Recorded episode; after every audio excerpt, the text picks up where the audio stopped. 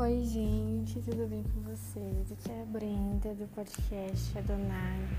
Hoje eu estou aqui sozinha e talvez vocês ouçam um eco por causa do lugar que eu estou também.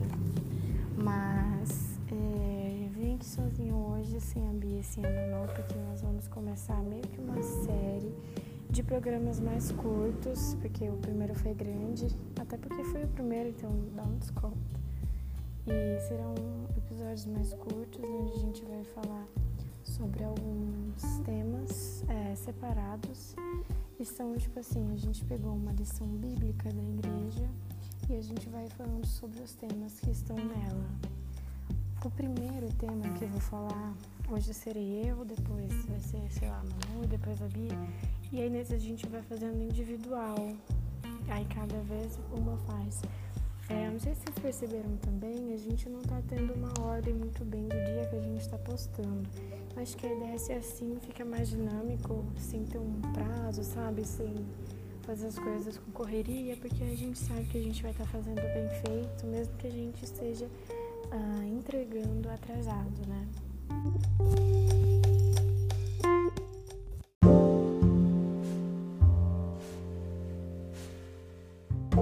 Vou ler aqui o texto base que fala assim. É, porque eu não sei se eu tinha falado antes, não sei se eu já falei, mas o nome deste dessa lição agora vai ser Carne versus Espírito, tá? Também é o nome do primeiro estudo. E fala assim, o texto base.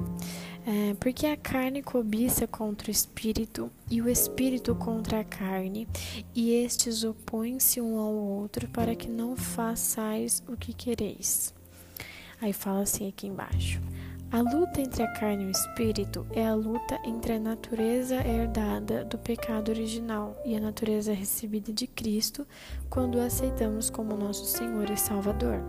Assim, segundo o apóstolo Paulo, temos duas naturezas dentro de nós e uma luta travada entre elas. Isso é muito interessante porque diz que nós temos duas naturezas, uma boa e uma má, uma pecaminosa e uma cristã, né, uma pecaminosa e uma vinda de Cristo, vinda de Deus. E há uma luta entre as duas, uma luta constante para ver qual tem mais força, qual tem mais poder, qual tem mais domínio sobre nós, né?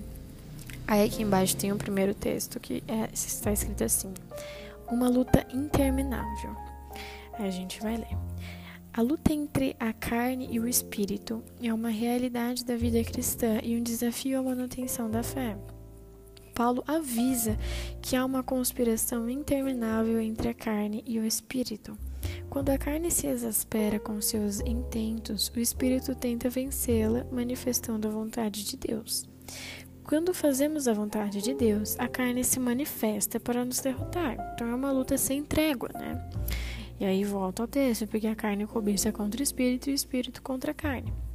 Na teologia paulina, carne é uma terminologia para designar o prazer carnal. Carnal, nesse conceito bíblico, é um crente vazio de Espírito Santo, dirigido pelos sentimentos da carne, contrários à vontade de Deus, então, assim, quando a gente fala de carne, a gente não quer dizer carne, carne mesmo, sabe? Mas sim os desejos da nossa natureza pecaminosa, que é a natureza carnal do nosso corpo atual, como ele é agora.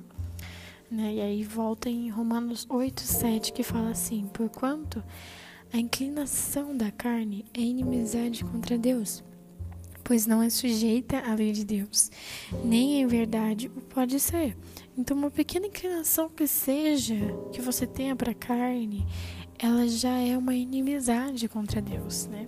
E tem o crente espiritual, que é o cristão dirigido pelo Espírito Santo, que faz a vontade de Deus.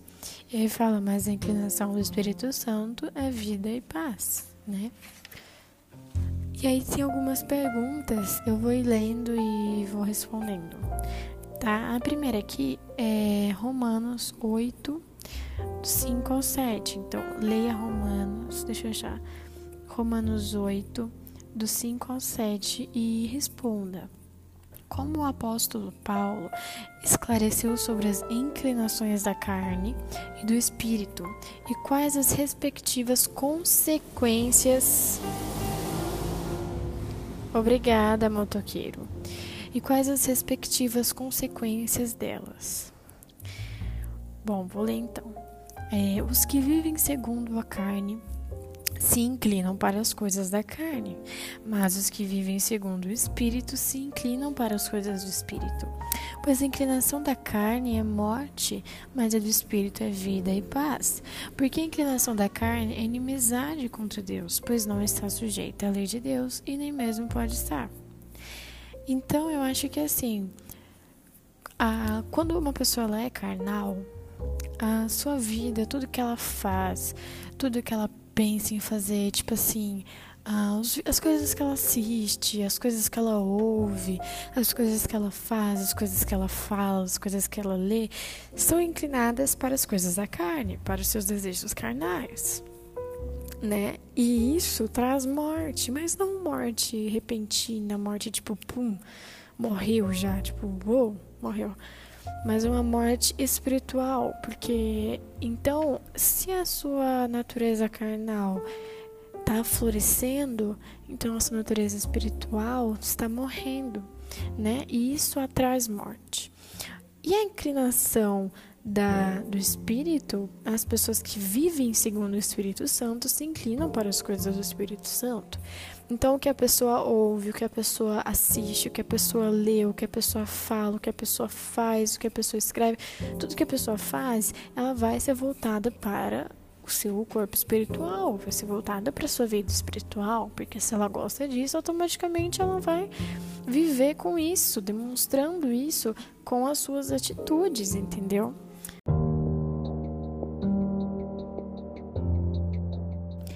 Também fala que a consequência né, da carne será a morte do seu espírito, e a consequência de quando você vive pelo espírito é que tenha em você vida e paz. Então, quando o seu espírito está aflorado, ele fica vivo, mas vivo mesmo, de forma lícita, de forma é, graciosa. E você vive com essa vida espiritual de forma perfeita e você vive em paz.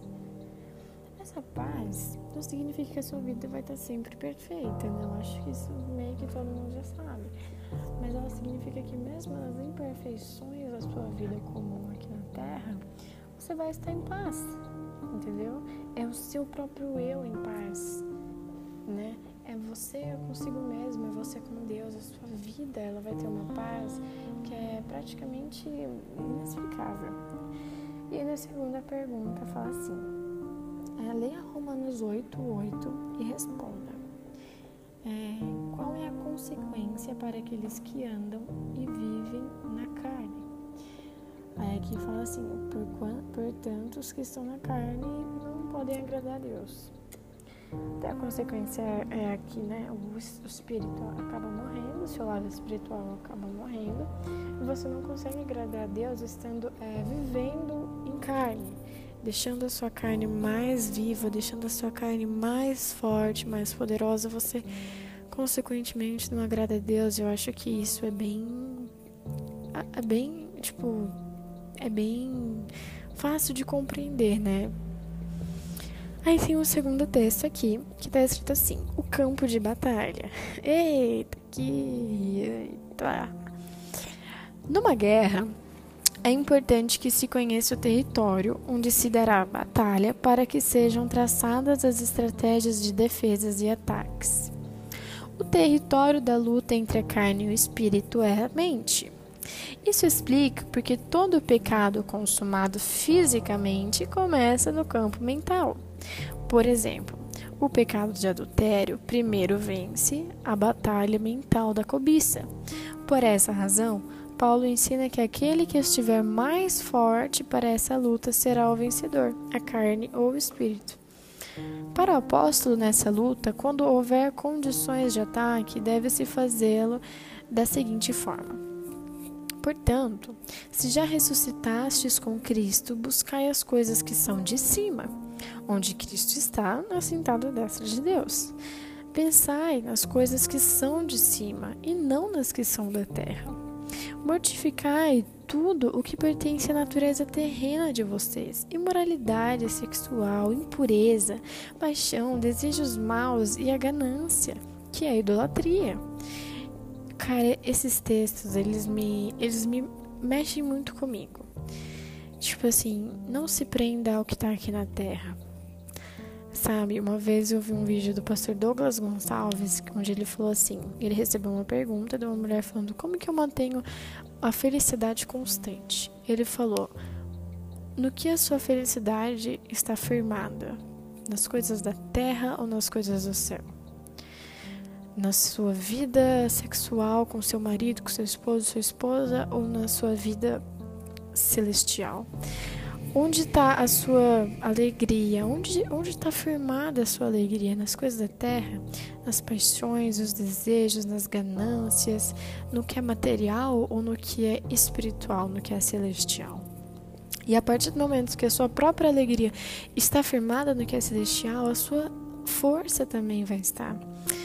E quando você é mais forte na forma espiritual, obviamente esse lado vai ganhar. É aquela história clássica do cachorro que é mais alimentado acaba ganhando a luta. Então isso mexe muito comigo, porque por muito tempo eu pensava muito nas coisas materiais daqui da terra, sabe? Ah, eu pensava em como seria o meu futuro, sabe? Tipo assim, que casa eu ia querer ter, como seriam os cômodos da minha casa, como que eu ia querer, que carro eu ia querer, como eu queria que fosse minha vida no futuro, como eu queria que fosse a minha vida material aqui na Terra. E tipo, por que que eu me preocupo com isso, sabe? No final, tudo que eu tiver aqui não é meu mesmo. Isso aqui é como se fosse um teste, é como se fosse uma ilusão, as coisas daqui não são reais. As coisas daqui vão passar e passam muito rápido, sabe? Para quem, para quem é imortal, Cara, até os 80 anos, isso é muito pouco, é tão pouco tempo de vida, é tão pouca coisa, sabe? É igual aquela música da Levi das Boas, existe muito mais do que o que a gente conhece. Existem coisas além disso. E é nessas coisas que nós devemos estar firmados, porque quando a gente se firma nisso e pensa nisso, nosso lado espiritual fica maior, fica mais forte, e isso o dá mais força para que ele vença o lado carnal. Terceira pergunta, pede para ler em 2 Timóteo, deixa eu achar aqui, 2 Timóteo 2, 22, e depois ler lá em Jó. Então, 2 Timóteo 2, 22, e, e responda como esses versículos nos orientam a agir em relação ao pecado. Em Timóteo fala assim: fuja das paixões da mocidade, siga a justiça, a fé, o amor e a paz com os que de coração puro invocam o Senhor. E em Jó. Nossa, Jó tá longe agora. Em Jó 1, 1, os primeiros, fala assim. Ah, fala sobre Jó, né? Havia um homem na terra cujo nome era Jó. Este homem era íntegro e reto, temia a Deus e se desviava do mal. Então, eu acho que uma boa forma de vencer essa luta é fugindo fugindo do que é mal, fugindo essas paixões, as paixões da juventude que estão em Timóteo, é o que eu falei para vocês. De ficar pensando em como será a nossa vida, que faculdade eu faço para eu, tipo, ganhar mais dinheiro, é, tipo, ah, vamos viver o capitalismo. Tipo assim, foge disso. Isso não tem que ser seu foco, isso não tem que ser a sua onde sua mente está focada. E Jó, lá em Jó, fala que ele era um homem que se desfiava do mal. Né? Então, assim, foge do que, do que te prende a esta terra. Foge do que for mal para você aqui dentro.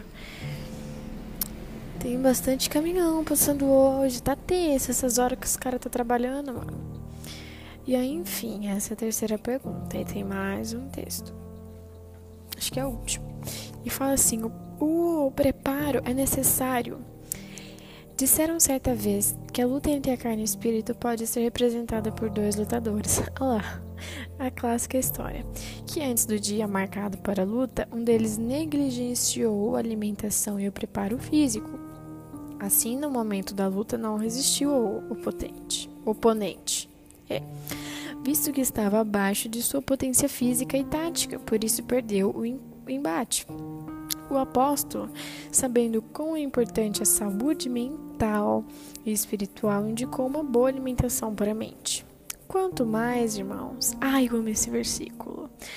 Tudo que é verdadeiro, tudo que é honesto, tudo que é justo, tudo que é puro, tudo que é amável, tudo que é de boa fama, se há alguma virtude e se há algum valor ou louvor, nisso vocês devem pensar. Então aqui está até grifado, nisso vocês devem pensar. Porque tudo que for de boa fama, tudo que for justo, tudo que for puro, então assim, pensem apenas em coisas boas. Paulo também era um grande psicólogo da época. Cara, Paulo era super formado, passou na USP. Assim, você vê que tem muito do, da, da, psicologia envolvida, você vê que tem muito das, dos estudos mentais envolvidos.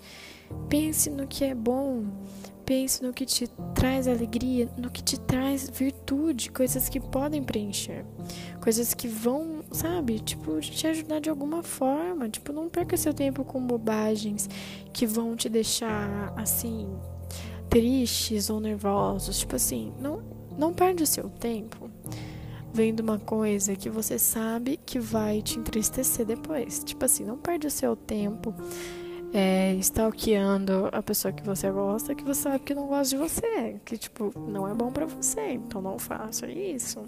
É um bom baita de um conselho, né, Paulo? Obrigadão aí. Aí na quarta pergunta fala assim: Leia Gálatas 5, 16 e 24. Onde está Gálatas? Meu Deus do céu.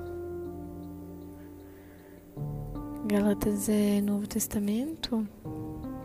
Cadê, gente? O que, que é isso? Achei.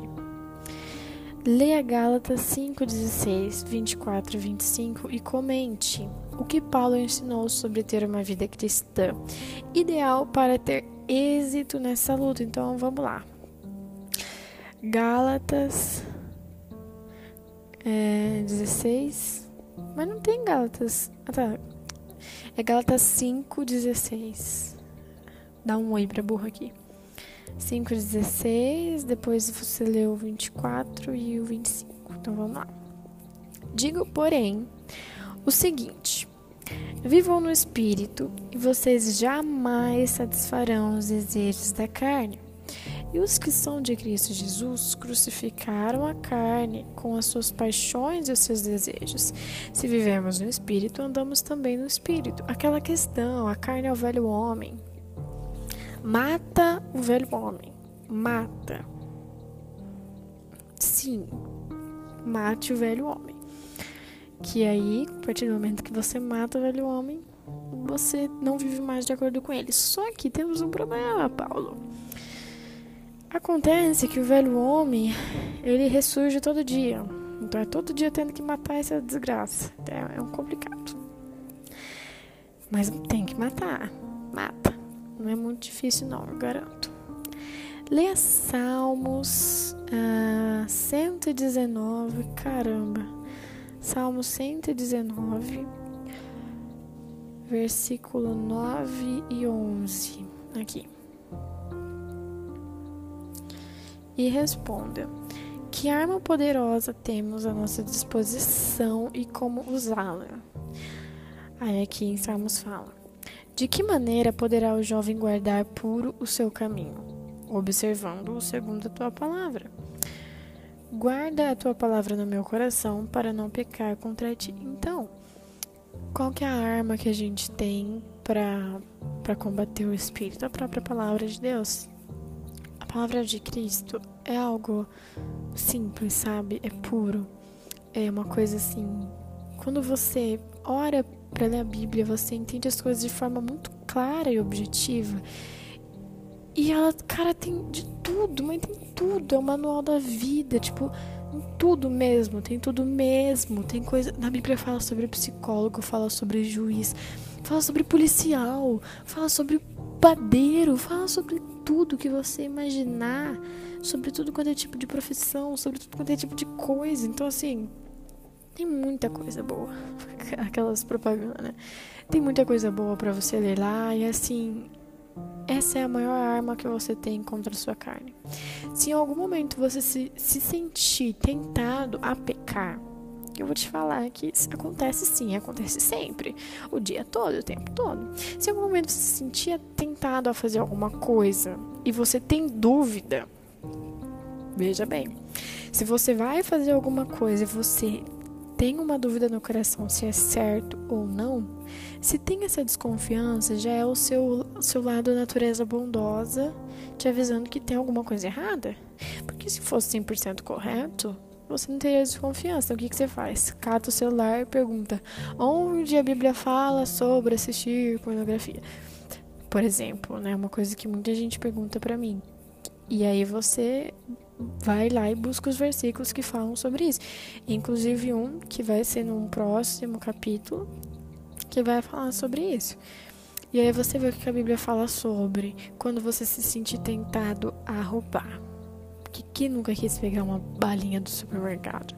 Tá lá na sua cara, ninguém vai ver. Então vai na Bíblia ver o que, que a Bíblia fala sobre roubo, por menor que seja. Porque sempre tem a resposta para tudo, gente. Vocês ficam aí achando que o Google tá bom? Que vocês não viram a Bíblia.